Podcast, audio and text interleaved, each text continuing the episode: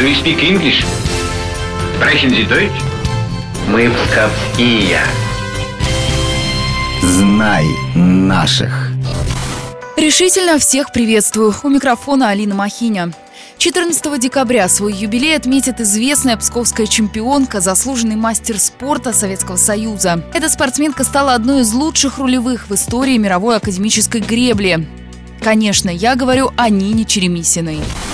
Будущая чемпионка появилась на свет в 1946 году в разрушенном после войны Пскове. Вернувшаяся в родной город, семья Черемисиных на тот момент занимала небольшой угол в церкви Спаса Нерукотворного. Училась Нина в школе-интернате, после окончания которого поступила в торговое училище Великих Луг спорт наша землячка попала случайно. 18-летнюю хрупкую девушку заметила методист по спорту Псковского пищеторга.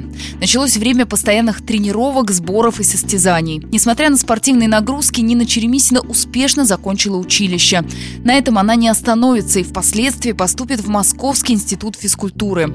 Хорошие физические данные, собранность и упорство дают свои результаты. В 31 год Нина Черемисина становится членом сборной команды СССР по академической гребли. Здесь, в древнем городе, возникла легендарная псковская четверка. Мария Фадеева, Галина Степанова, Марина Студнева, Светлана Семенова с бессменной рулевой Ниной Черемисиной. Будущих чемпионок тренировал Валерий Прокопенко. О своем спортивном наставнике рассказала сама Нина Черемисина. Увидел, что девчонки очень трудолюбивые, целеустремленные. Он уже увидел, что с этой командой можно работать, а причем кому как не ему. Талантливый. Он так интересно проводил тренировки. Техника техникой, он жизненные вопросы решал. Пошло и пошло, и закрутилось.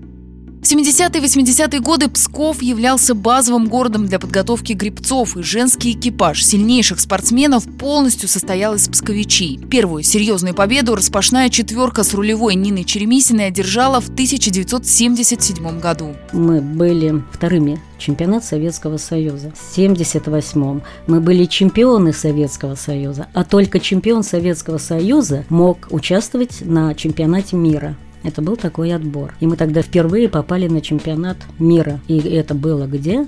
В Новой Зеландии.